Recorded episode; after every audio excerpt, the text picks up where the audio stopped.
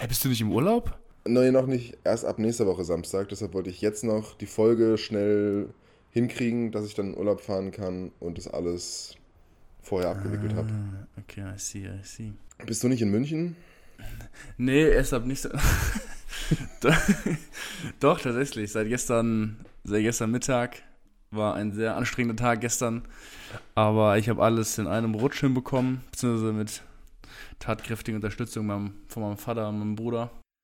Es ist gefühlt schon die, die neunte Stadt, wo wir, einer von uns irgendwie vertreten ist, kann das sein? Also Du meinst dauerhaft oder in der Folge? in der Folge auf jeden Fall. Dauerhaft Trinkt irgendjemand von euch was bei der Dreckshitze? Wasser. Wasser. Nur Wasser. Ja, ich habe auch nur Wasser da. Da sieht man, wie sich die Zeiten ändern. Ich hatte früher, Ja. aber bei jeder Folge war Gin Tonic mindestens einer Ja. dabei. Ja. Habt ihr noch Lust auf ein bisschen Geplänkel oder habt ihr Lust ins Thema einzusteigen? Oh, ich bin ready. Ja, wir können gerne ins Thema starten. Okay.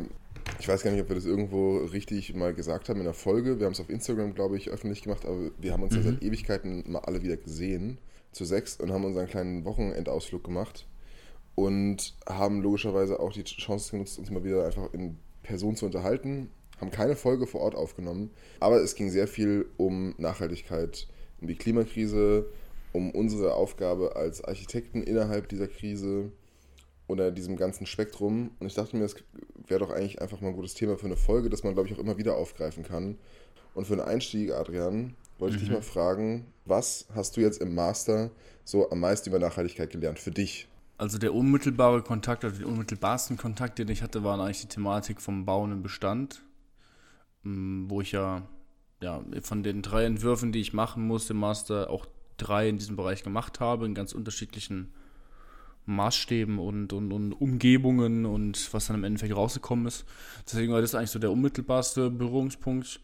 Und dann so ein bisschen oberflächlich, wo ich mich so ein bisschen weiter jetzt vertiefen möchte, eigentlich, äh, war ein Berufungsvortrag von einer Schweiz, nee, die ist, glaube ich, sie ist deutsch, aber mittlerweile in Zürich aktiv. Ähm, jetzt fällt mir verdammt nochmal der Name nicht ein. Ich glaube, Eva Stricker heißt sie, glaube ich.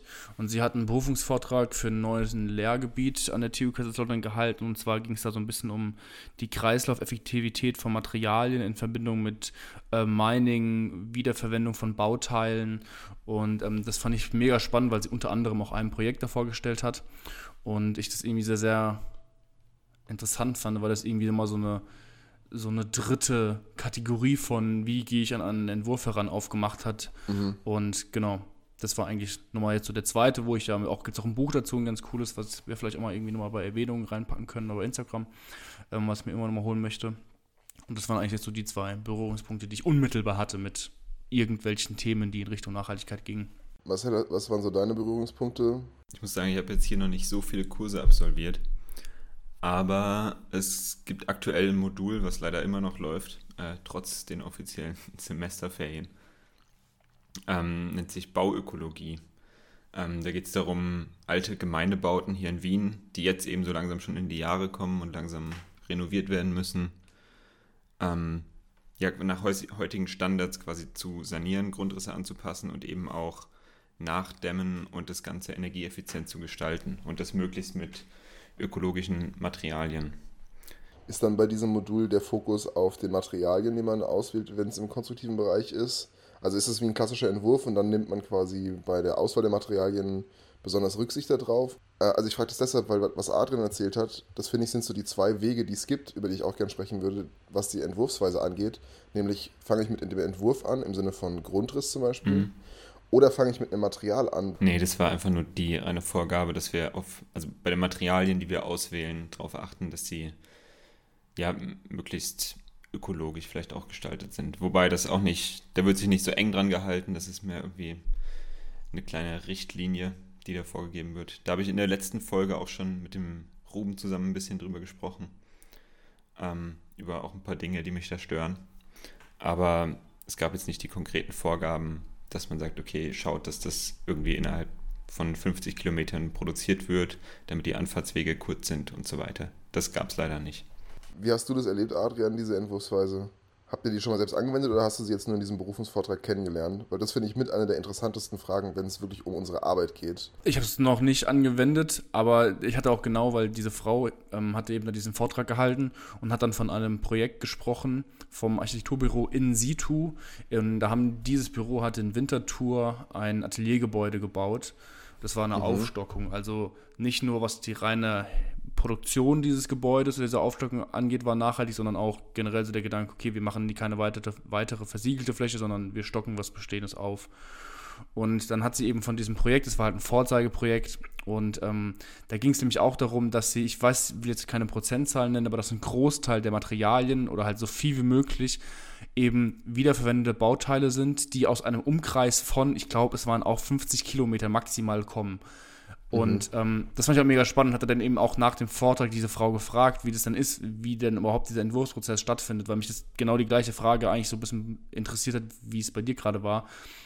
Und dann meinte sie eben, dass das ein total, also es ist halt, also ich finde, der normale Proz Entwurfsprozess, der wird zwar irgendwie so als linear bezeichnet, aber irgendwie ist das ja auch nicht so. Es gibt ja immer wieder Fortschritte, Rückschritte, Fortschritte und sowas. Und dass das Ding ja noch viel, viel krasser und unplanbarer ist, wenn man wirklich so stringent, oder nicht so, nicht stringent, aber so so sehr auf dieses Credo, okay, wir schauen, was ist irgendwie vorhanden, drauf pocht. Das heißt, du kannst es ja wirklich gar nicht planen, was da eben abgeht. Und das finde ich aber wiederum, hat sie auch gesagt, dass das sehr, sehr spannend ist, dass man halt einfach so ein bisschen schauen muss, okay, was ist denn überhaupt da und sich darauf einlassen muss. Auch, dass man zwar irgendwie eine Idee hat, man hat vielleicht ein Konzept, dieses, dieses, die Typologie, was werden soll, ist klar von vornherein da.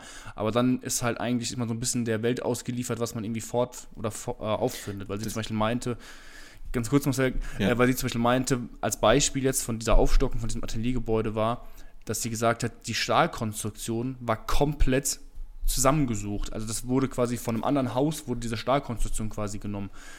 Und das finde ich ja mega krass, weil du eigentlich ist ja so, okay, du hast irgendwie eine Typologie oder du hast, ein, hast eine Idee, ein Konzept und versuchst, versuchst es dann irgendwie baukonstruktiv zusammenzubringen, was du ja auch schon gerade meintest, Freddy, und dass es irgendwie steht. Und jetzt war es gerade irgendwie so, dass man geguckt hat, okay, was gibt's denn? Und hat dann versucht, daraus diesen Entwurf rauszuentwickeln. Oder auch ganz viele verschiedene Fensterformate und Fenstertypen sind in der Fassade drin und sowas. Und das finde ich eigentlich mega spannend. Man muss halt, glaube ich, offen dem Ganzen gegenüber sein. Ich glaube, da muss es auch so ein bisschen vielleicht einen Wechsel in der Wahrnehmung von Ästhetik geben, dass irgendwie nicht alles perfekt irgendwie zusammen und makellos zusammengehört, sondern dass da so ein bisschen auch, ähm, ja, vielleicht Ungereimtheiten sein können durch diese, dieses, dieses Zusammensuchen von Materialien, aber ich fände es mega cool, wenn ich da irgendwann mal Berührungspunkte hätte und diese Art von Entwerfen herangehen, so, so herangehen müsste oder könnte. Mhm.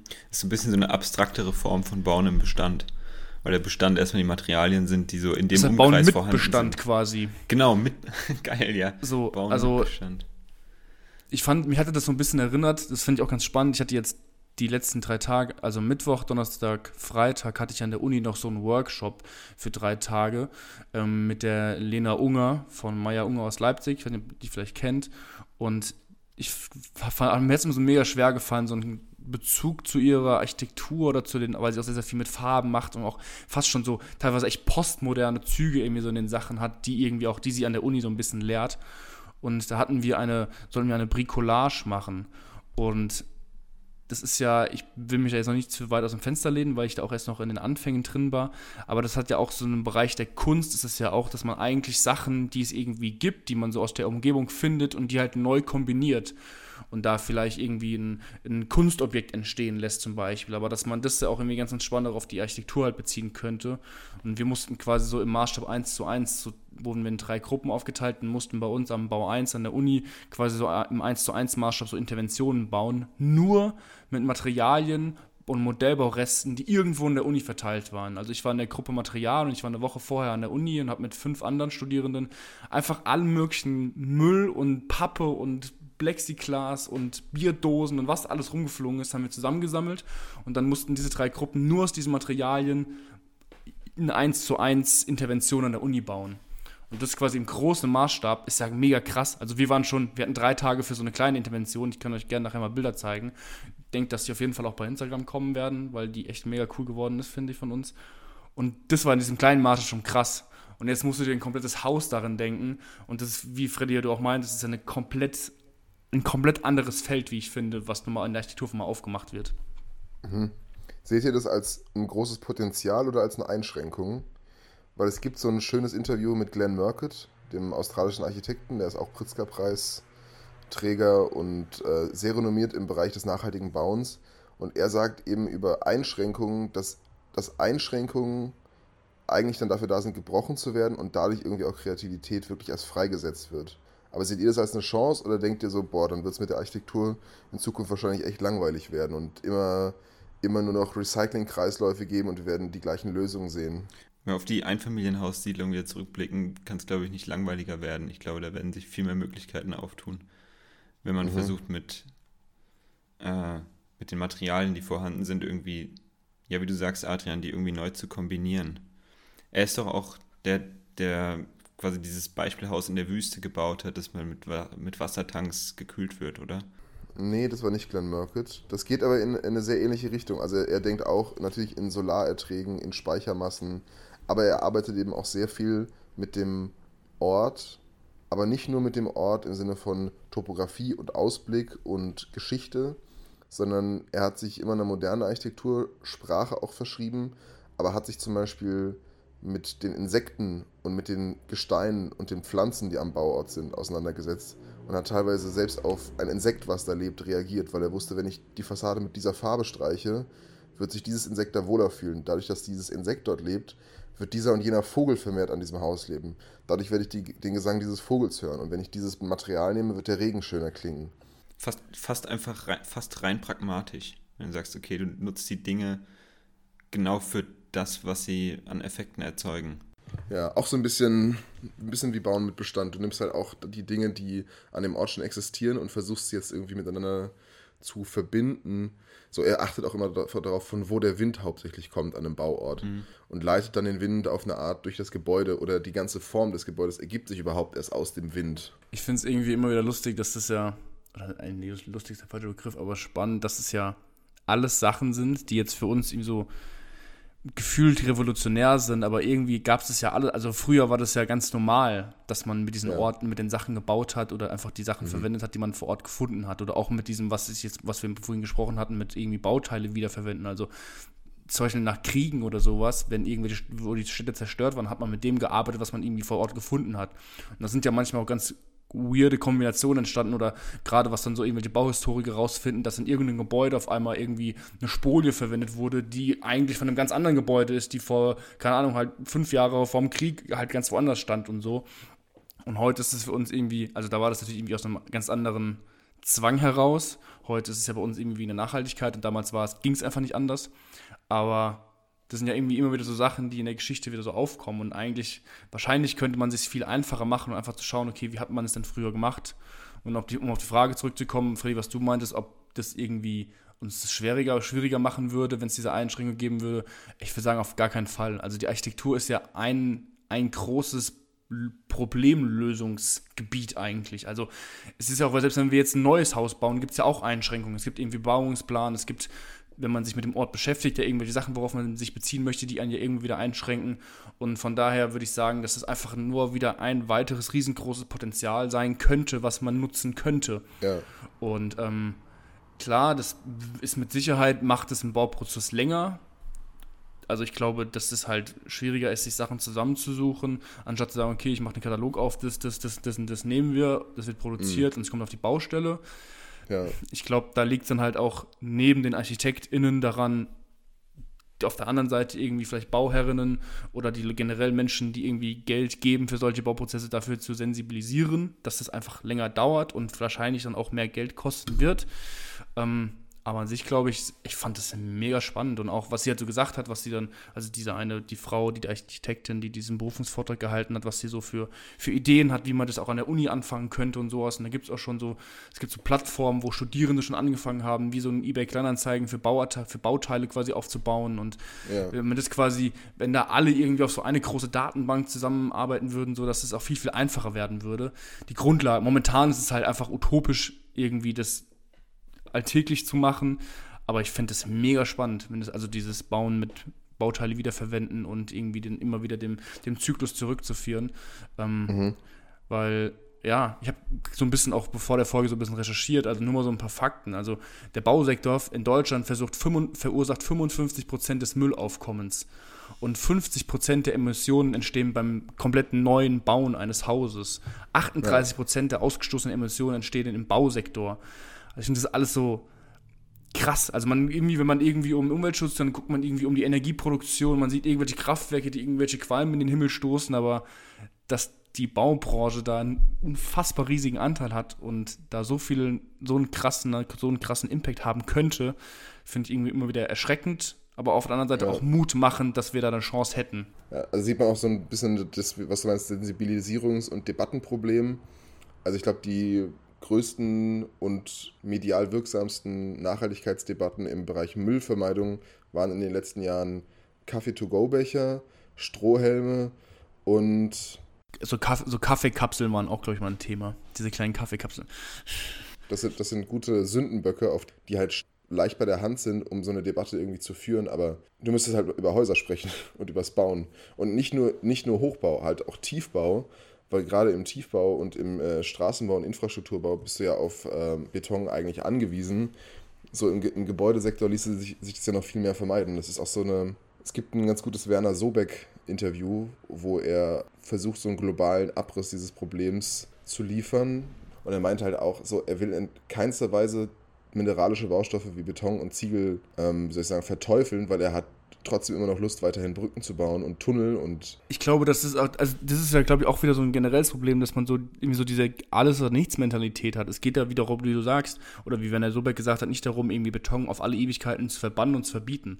Beton hat einfach Eigenschaften, in Verbindung dann auch noch mit Stahlbeton, der halt einfach ganz viele, Materi ganz viele Materialien einfach nicht haben. Aber es geht eben darum, ihn gezielt einzusetzen. Allein wenn wir schon irgendwie von hybriden Bauten oder von hybriden Konstruktionen vielleicht reden, wo irgendwie Beton mit Stahl und Holz oder nur mit Holz und Beton und was auch immer, also ich glaube, darum geht es ja. Es geht ja gar nicht darum, so dieses Radikale, was dann irgendwie, glaube ich, gefühlt in unserer Gesellschaft immer so ist, dass so, wenn irgendwie was Schlechtes an einem Ding ist, nie wieder, auf gar keinen Fall. Sondern es geht ja um den gezielten Einsatz von Materialien. Und da, wie du hast du mit Sicherheit recht, dass es im Hochbau deutlich einfacher ist als im Tiefbau. Ja, ich glaube, da bedarf es irgendwie viel Kreativität unserer, unserer Generation. Ja. Was denkt ihr wäre denn das größte räumlich-atmosphärische Potenzial, das sich quasi da drin versteckt? Also wenn man quasi sagt, wir haben ein noch größeres Potenzial für schöne Räume und für schöne Atmosphären oder für prägnante räumliche Eindrücke, wenn wir eben eine ökologische Architektur verfolgen? Ich glaube, ein, ein Riesenpotenzial bietet ähm, einfach das Alter der Materialien. Wenn wir von Patina sprechen und von Oberflächenstrukturen, weil wir, ich glaube, Adrian, mhm. du hast das schon öfter mal gesagt, den Satz finde ich immer noch super. Ähm, der Alltag muss erstmal über so Neubauten drüber fegen, ähm, bis sie irgendwie richtig, ja, bis sie irgendwie richtig Atmosphäre bekommen, bis sie richtig, ja, das sind, was sie sein sollen. Und das ist ja mit Materialien, die man recycelt, die schon viel erlebt haben. In denen steckt ja, ja, in denen steckt ja irgendwie schon unfassbar viel Geschichte drin und die bringen auch irgendwie so eine, ja, vermitteln so ein bisschen eine Verlässlichkeit auch, weil sie irgendwie schon so lange da sind und so viel schon mitgemacht haben und sich irgendwie schon bewährt haben über einen längeren Zeitraum. Ich glaube, das ist, ähm, ja, was gefühlstechnisch, glaube ich, sehr viel zu einem Raum beitragen kann, wenn man die Materialien, die richtigen Materialien, ja, dementsprechend einsetzt. Es gibt so ein Pezo von Elrishausen-Projekt, das Büro aus, aus Chile, das haben wir auch schon häufiger empfohlen. Und da haben sie aus irgendeinem Grund auch mit, äh, mit Altholz, glaube ich, gearbeitet und haben der Fassade so eine Oberfläche gegeben, die einfach schon alt aussieht. Und sie haben dazu auch einfach nur gesagt, die einzige Chance, sich vom Altern zu schützen, ist alt geboren zu werden. Das heißt, sie haben das Haus quasi wie von Anfang an patiniert versucht zu bauen, wodurch dieses Haus direkt eine ganz andere Präsenz hatte. Und das fand ich irgendwie auch interessant. Das ist natürlich nicht immer möglich und ist auch ganz schwieriger Gratwanderung. Das ist wie die Ripped Jeans oder wie Shabby, Chic, Chic ja. wo, man die, wo, man die Sachen, wo man die Sachen ja neu gealtert kauft. Sie sind nicht gealtert, aber man kann sie mit ein paar einfachen Tricks gealtert aussehen lassen und das ist dann ähm, so eine Irreführung. Aber ich finde, das ist ein Unterschied, weil zum Beispiel eine Ripped Jeans oder Shabby Chic, die haben ja diesen, die Phase des Alterns nie gemacht, sondern die sind ja mhm. quasi von 0 auf Hunderte kommen. Aber wenn du jetzt zum Beispiel, mhm. ich denke, ich muss, ich muss irgendwie direkt an so einen alten Holzstadel nehmen. Wenn du jetzt die Fassade von einem alten Holzstadel nimmst und baust zum Beispiel einen Einfamilien- oder irgendwie einen Neubau und nimmst diese Fassade und hängst sie da dran, dann ist es ja trotzdem, finde ich, natürlich weil dieses mhm. Material ja schon mal diesen Prozess hinter sich gebracht hat. Ist ja nicht so, ja. dass wie du jetzt, wenn du jetzt, du kannst ja vorgeflammtes Holz zum Beispiel für eine Fassade nehmen und sowas und das dann das irgendwie künstlich so gräulich aussieht oder du machst hier einen auf ähm, äh, Cortenstahl, der irgendwie gerostet aussehen soll und sowas, aber das ist ja quasi, der ist ja schon immer so. Und das finde ich mhm. wiederum was anderes, eben wie in Architektur, wenn man sagt, okay, man nimmt irgendwie Materialien, die ja. das tatsächlich schon woanders halt erlebt haben und dann kommt es irgendwie dahin. Ich stelle mir, stell mir das irgendwie spannend vor. Ich wüsste nicht, oder wie, wie so Menschen darauf reagieren würden, wenn da wirklich ein neues Haus gebaut werden würde. Und die würden, Menschen würden das das allererstes Mal sehen, erst wenn es fertig ist, dann sehen so eine uralte, egal ob es jetzt Backstein, Holz oder was auch immer für eine Fassade ist, und wie das auf die wirken würde. Sie wüssten, dass es neu ist, aber sie stehen vor einem Haus, das irgendwie aussieht, als würde es schon halt 100 Jahre da stehen. Finde ja. ich, find ich irgendwie einen spannenden Gedanken oder wie, wie das so wirken würde generell. Es ist eine Frage der Ehrlichkeit vom Material, von der Haltung, weil es ist natürlich was anderes, ob man einen alten Backstein wieder benutzt oder ob man einen neuen Backstein in der Fabrik mit einer Lasur besprüht, die den Backstein alt aussehen lässt.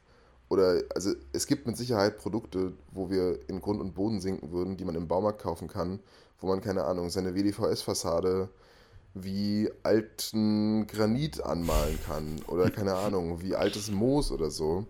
Äh, das wird es mit Sicherheit, mit Sicherheit geben. Ich meine, wie viele Leute machen sich, wir haben dieses Neubaugebiet jetzt schon hundertmal erwähnt, aber wir sind durchgefahren und die ganzen ähm, Klingelschilder, die ganzen Eingangslaternen, viele davon sollten irgendwie alt aussehen. Aber du siehst natürlich, dass einfach nur jemand sich der Formsprache bedient hat und ein sehr billiges Industrieprodukt rausgebracht hat, was überhaupt nicht dafür sorgt, dass sich der gleiche Eindruck entsteht, wie wenn er wirklich etwas Altes wäre. Ja, voll. Also ich finde, es ist ja irgendwie, ich weiß nicht, ich habe schon so ein bisschen Hoffnung, weil es irgendwie immer mal wieder solche Phasen gibt, wo in unserer Gesellschaft so, so die Besinnung auf das gute Alte in Anführungszeichen kommt. Also keine Ahnung, die Schallplattenspieler erleben seit Jahren auf einmal wieder das große Revival und sowas. Und da ist ja auch, dass es wieder immer wieder Versuche gibt, wo man sowas versucht, alt zu wirken. So zum Beispiel, von Sonos gibt es diese, diese Bluetooth-Lautsprecher, gibt es auch einen Schallplattenspieler, wo du halt mhm das via Bluetooth auf deinen Schallplattenspieler quasi abspielen lassen oder diesen Schallplattenspieler dann via Bluetooth an die Boxen quasi koppeln kannst und so. Ja. Und das ist ja auch irgendwie nicht so, das, also da geht es ja irgendwie, also ich bin ja jetzt noch nicht so in der Technik drin, da bist du wahrscheinlich mehr drin, aber ich kann mir nicht vorstellen, dass es dasselbe Ding ist irgendwie, als wenn du wirklich einen Lautsprecher mit einem Kabel anschließt und so. Ja, das ist ja irgendwie wieder vollkommen rückläufig. Die analoge Spur zu digitalisieren, um sie dann wieder über die Boxen abspielen zu können. Voll. Also, und, und, und deswegen habe ich da schon irgendwie Hoffnung, dass es vielleicht, also, ich meine, klar, man muss, ich, irgendjemand muss halt irgendwie den Anfang machen, dass das in diese Richtung geht. Aber ich kann mir schon vorstellen, dass, wenn es da halt Beispielprojekte gibt und irgendwie die, wie du auch gesagt hast, irgendwie die politische und rechtliche Grundlage geschaffen ist, dass es einfacher funktioniert, einfach Bauteile wiederzuverwenden, ähm, dass das schon ein großes Thema werden kann. Und du hast ja auch hundertmal gesagt, so eigentlich das, das ökologischste Haus oder das nachhaltigste Haus ist das nicht gebaute Haus. Und so sind wahrscheinlich auch die nachhaltigsten Materialien die nicht neu produzierten Materialien. Mhm. Und ähm, ja, ich glaube, wie gesagt, da bedarf es viel Vorarbeit, weil sie das eben zum Beispiel auch gesagt hat, diese Frau in diesem Vortrag, so dass natürlich kannst du irgendwie Fenster wieder verwenden, aber du musst halt auch, also es gibt dir halt kein Handwerker irgendwie eine Garantie auf ein eingebautes Fenster, was er irgendwo anders erstmal ausbauen musste. So, wer, ja. wer prüft die Qualität noch? Wer prüft überhaupt die, die, den fachgerechten Ausbau? Wer prüft die Leistungsfähigkeit eines Bauteils und sowas? Und da ja. sind halt echt viele Sachen, die passieren müssten. Aber ich glaube, gerade auch für sowas oder auch diese, was ich vorhin meinte, diese, diese Börse, wo man darauf zurückgreifen kann, da gibt es an ganz vielen verschiedenen Universitätsstandorten oder Hochschulstandorten schon so kleine Sachen, wo halt Studierende sich drum gekümmert haben. Aber das muss halt irgendwie eigentlich so ein großes Ganzes werden. Und dann hat es, glaube ich, ein riesengroßes Potenzial, finde ich, und fände es spannend. Ich glaube, ein Potenzial im räumlichen Sinne wird auch der Umgang mit Luft und Licht werden. Ich glaube, der, der aktuelle Umgang damit ist sehr rudimentär in der Architektur. Also es geht viel um Belüftungsmengen, um Luftwechselzyklen und ähm, auch um Sonnenschutz natürlich, um außenliegenden Sonnenschutz und so weiter, um bauphysikalische Anforderungen. Aber ich habe die Hoffnung, dass diese Herangehensweise an der Architektur und die neuen Notwendigkeiten dafür sorgen, dass Luft und Licht eben auch wieder ein atmosphärisches Werkzeug werden. Dass man eben viel mehr damit spielt. Man könnte ja zum Beispiel auch viel mehr damit spielen, dass Wohnungen je nach Jahreszeit verschiedene Raumangebote haben. Dass man Zimmer und Räume in Wohnungen schafft, die zu bestimmten Jahreszeiten vergrößert oder verkleinert werden können. Man Voll. Und ich glaube auch, dass Architektur mhm. einfacher werden wird oder werden muss vielleicht. Weil ich glaube, dass wenn man über die Nachhaltigkeitsdebatten, dann redet man über irgendwelche keine Ahnung, irgendwelche haustechnischen Anforderungen und neuen Produkte, die auf den Markt mhm. kommen und irgendwelche Hypermaterialien. Und ich glaube, dass ein großer Teil auch, was du ja auch so ein bisschen meintest, dass einfach die Dinge einfacher werden müssten und dass dadurch auch, glaube ich, schon ganz, ganz viel getan werden könnte für einfacher, mehr Flexibilität, Anpassungsfähigkeit an den Alltag. Ich meine, ihr hattet ja auch schon in eurer, in eurer Folge, Marcel, darüber gesprochen, so, dass Häuser, wenn halt ein Einfamilienhaus gebaut wird, dass da irgendwie drauf reagiert werden kann, dass die Menschen ein- und ausziehen, dass, dass irgendwie halt vielleicht irgendwie ein Teil des Hauses auf einmal irgendwie vermietet wird als Wohnung an eine andere Familie, kleinere Familien und sowas.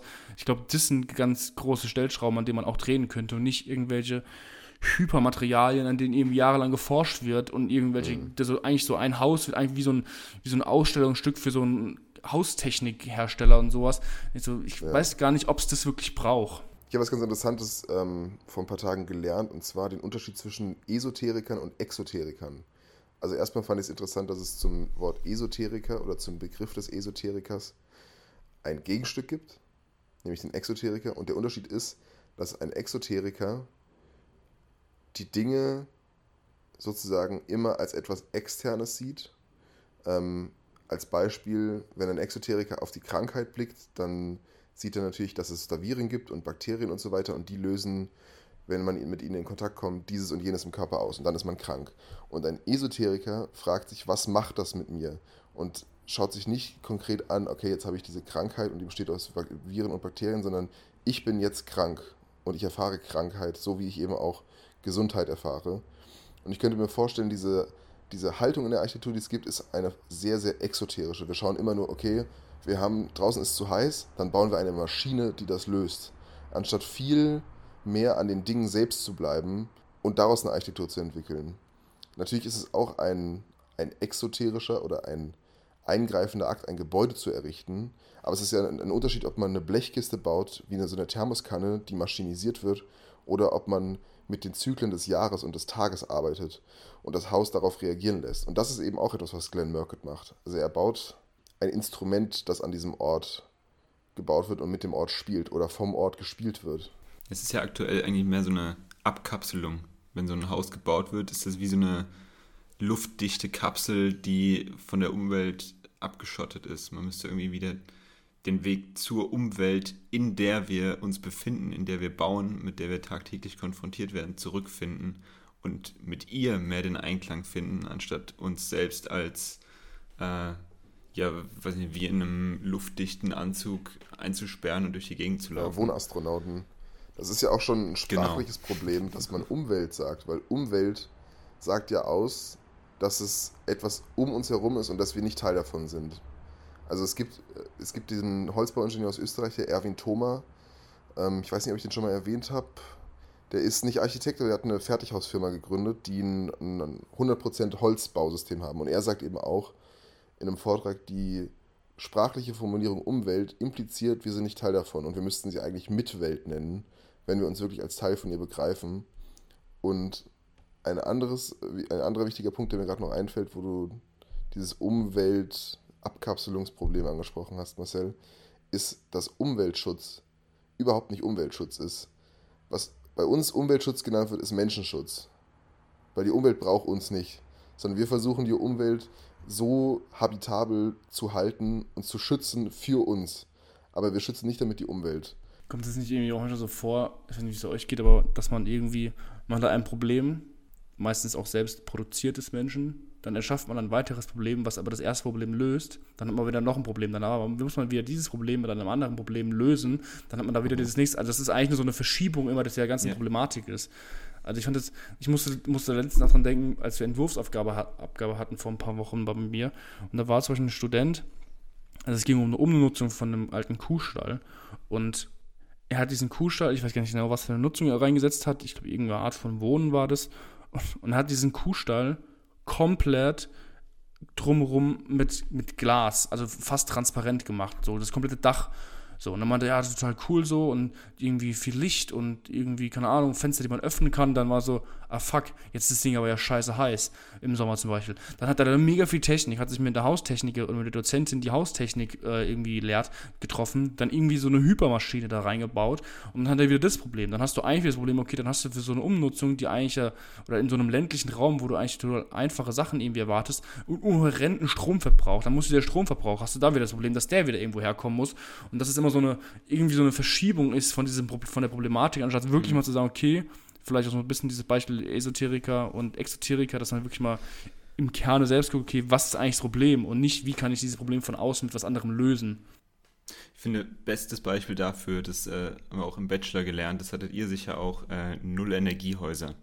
Okay, unser Haus verbraucht zu viel Energie, also packen wir es komplett in WD, also in irgendwelche EPS-Schäume ein stopfen unfassbar viel Technik rein, folieren alles außenrum, damit bloß keine Energie mehr nach außen kommt oder nach innen und sich das Ding nicht aufheizt, nicht abkühlt im Winter.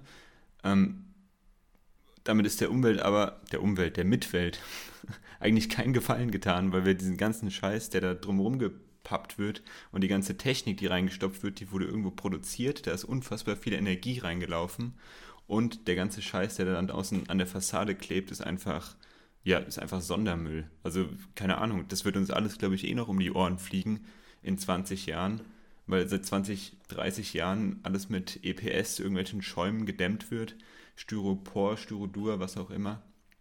Und sobald diese ganzen Gebäude irgendwie mal in die Phase kommen, dass sie renoviert oder abgerissen werden müssen, ähm, steht man, glaube ich, vor dem Riesenproblem, dass man merkt, scheiße, wir haben das alles mit irgendwelchen Erdölschäumen verdämmt, die jetzt irgendwie Sondermüll sind. Wir können die nicht weiterverwerten. Wir können die höchstens irgendwie einschmelzen und verbrennen. Oh Mann, schade, ich dachte, wir würden vielleicht noch ein positives Ende finden.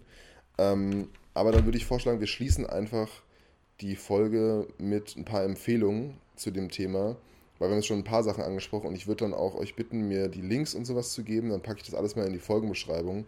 Und ich würde einfach mal anfangen. Also ich empfehle auf jeden Fall Interviews mit Glenn Murcutt. Ich packe mal mein Lieblingsinterview mit ihm in die Beschreibung. Außerdem gibt es von dem Podcast Jung Architecture Talks, also Jung wie das deutsche Wort Jung und dann Architecture Talks, gibt es ein Interview mit Werner Sobeck. Furchtbare Audioqualität, keine Ahnung, der hat irgendwie eine Plastiktüte über sein Mikrofon gestülpt und hat dann im Fahrstuhl aufgenommen. Ähm, aber er sagt sehr gute Sachen. Vielleicht nicht alles für bare Münze nehmen, aber es war das einzige Interview, was ich kenne, wo es mal so einen globalen Abriss dieser Problematik gibt.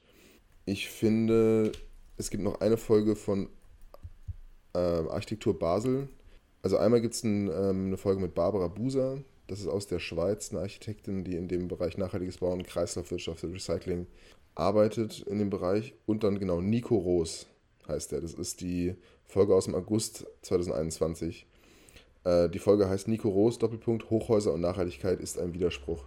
In der Folge habe ich auch sehr viel gelernt, weil er ist, der, der ist irgendwie in, ich glaube in Mutens ist der Dozent und der eine von den beiden Begründern vom Architektur Basel Podcast war bei denen in der einfach unter dem Student und der hat auch diese Fähigkeit einfach sehr faktisch zu arbeiten, wo er eben auch so Geschichten erzählt wie ja, er hat irgendwie im Namen der Nachhaltigkeit 40 Zentimeter Betondecken betoniert, damit Lüftungsrohre reinpassen und konnte aber ausrechnen, dass diese Lüftung 200 Jahre laufen muss, damit sich das amortisiert. Also völliger, völliger Humbug. Ja, das wären so meine drei Empfehlungen. Das ist eine sehr gute Überleitung, weil Barbara Buser unter anderem auch mit Eva Stricker in Teil dieses Buches waren, das ich gerade vorhin erwähnt hatte, Bauteile wiederverwenden, mhm. beim Parkbooks Verlag ähm, aus dem Jahr 2021. Ähm, das ist meine Empfehlung. Hast du noch was, Marcel? Ja, hört auf das, was Adrian und Freddy euch empfohlen haben. Das klingt ziemlich gut. ich werde das auch machen. Was ich spannend finde, wäre, wenn die Leute mal das hier hören, mal schreiben würden, wie das so an anderen Universitäten ist. Ob es da irgendwelche Lehrgebiete, Module, Seminare gibt, wie sehr Nachhaltigkeit in welcher Facette jetzt auch immer, ob es bauende Bestand, Bauteil wiederverwenden oder Lehmbau, Holzbau, was auch immer ist, was für eine Rolle das an den Universitäten und Hochschulen spielt. Ja, sehr gerne, weil das Thema wird auf jeden Fall immer wieder kommen. Und wenn ihr uns was schreiben solltet, dann schreibt doch auch gerade dazu, ob man auch zum Sommersemester seinen Master da anfangen kann. Schickt mir am besten direkt einen Link zu den Bewerbungsbedingungen und legt irgendwo schon mal ein gutes Wort für mich ein, weil ich suche ab nächsten Jahr. Das wäre ganz toll.